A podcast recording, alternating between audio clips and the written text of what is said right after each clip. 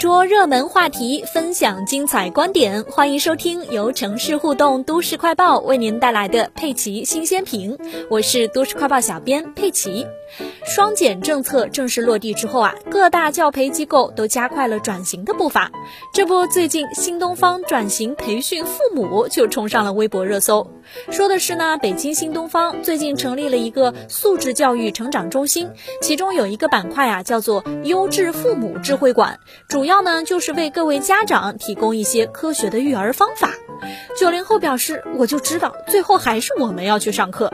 网友调侃说啊，父母最需要的培训不是如何育儿，而是如何赚钱。那么至此，鸡娃就变成鸡自己了吗？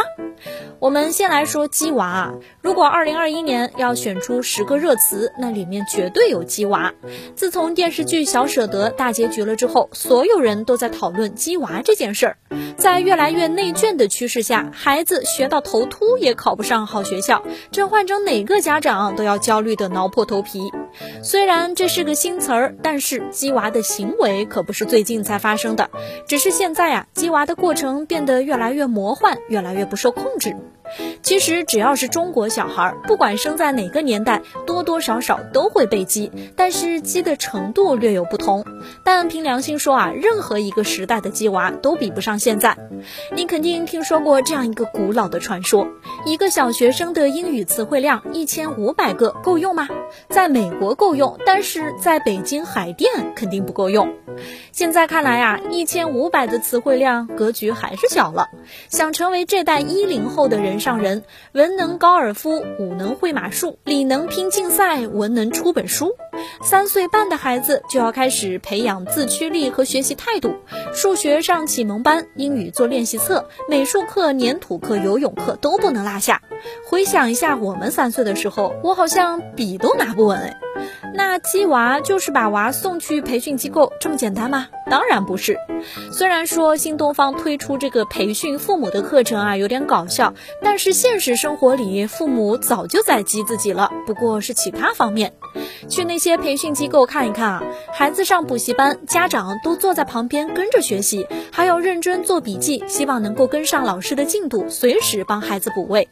二零一六年，北京西城区文昌胡同一处十一点四平米的老破小卖出了五百三十万元的天价，每平方米的房价达到四十六万元人民币。原因就是这套房是北京著名的小学之一实验二小的学区房。还有一个流传久远的段子啊，说对于一个海淀妈妈来说，最贵的不是爱马仕铂金包，而是 K 十二教辅机构的帆布袋子。诸如此类的事情，不断的在向家长们传递一个信号，那就是要鸡娃，不仅要出钱，还得出力。其实对于很多家长而言，转入这场补课竞赛完全是被动的，很多都是亲戚、朋友、同事的孩子在补课。那当了解到身边人都在补课的时候，家长心里就不淡定了。而当幼升小、小升初，公立学校选拔推波助澜时，想要择校的家长啊，就变得没有选择，只能投入到补课大军中。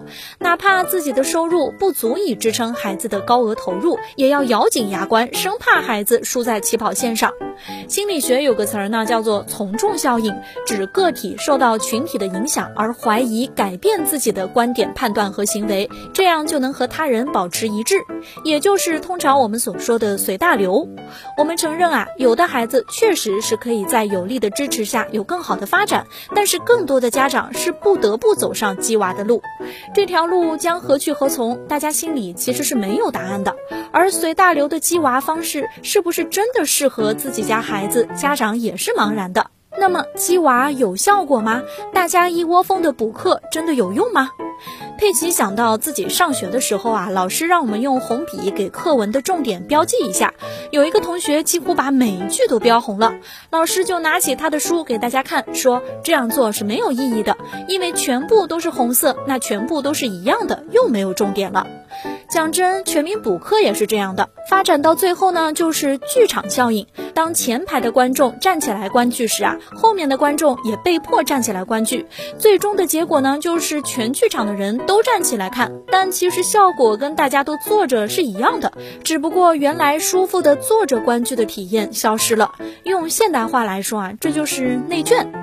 很多家长之所以补课，是因为中国的教育是一种选拔机制。如果我的孩子通过补课排名能够提前，那么就有几率上更好的学校。但是要知道，从国家层面来说啊，国家是希望选出百分之三十或者五十的适合学习研究的人去接受更高层次的教育。我们不否认补课有很大的几率能对个人的成绩起到提升，起码花这么多时间强迫孩子学习，考试提高个几分也是正常的。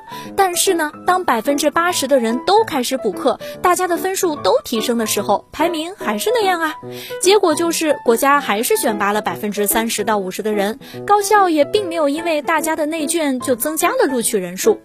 这样的案例啊，也在各地高考中都显现了出来。比如河北的衡水中学，衡水中学掐尖了河北全省的尖子生，通过军事化管理、高强度训练，让这个中学基本上包揽了河北所有的清北人数。但是我们回过头来考虑一下这个问题呀，国家给河北省的清北人数是固定的，并没有因为学生分数普遍高了就增加了招生人数。本来呀，河北的考生过去分布在各个优质中学，大家。考到六百分就有机会上清北，但是通过衡水中学的运作，尖子生们疯狂努力，成功让河北省的清北分数线上涨了几十分。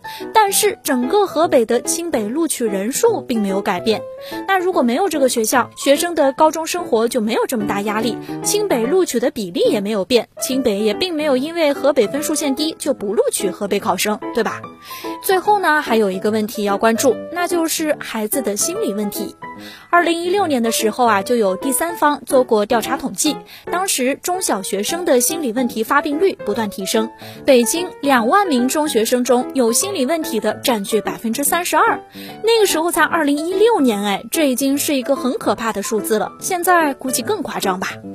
之前佩奇做过一则新闻，是杭州一个十岁的女孩，成绩也还可以，中等，乖乖巧巧的。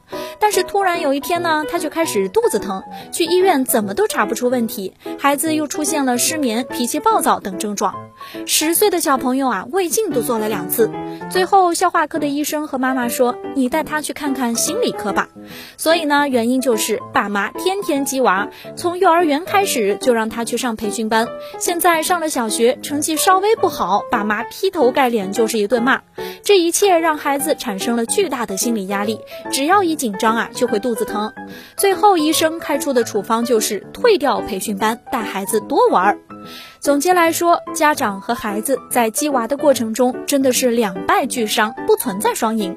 不管是被激的娃，还是激娃同时自鸡的家长，他们一起被裹挟在洪流中，两眼一瞪，谁都没辙。控制者和被控制者都不快乐，何必呢？对不对？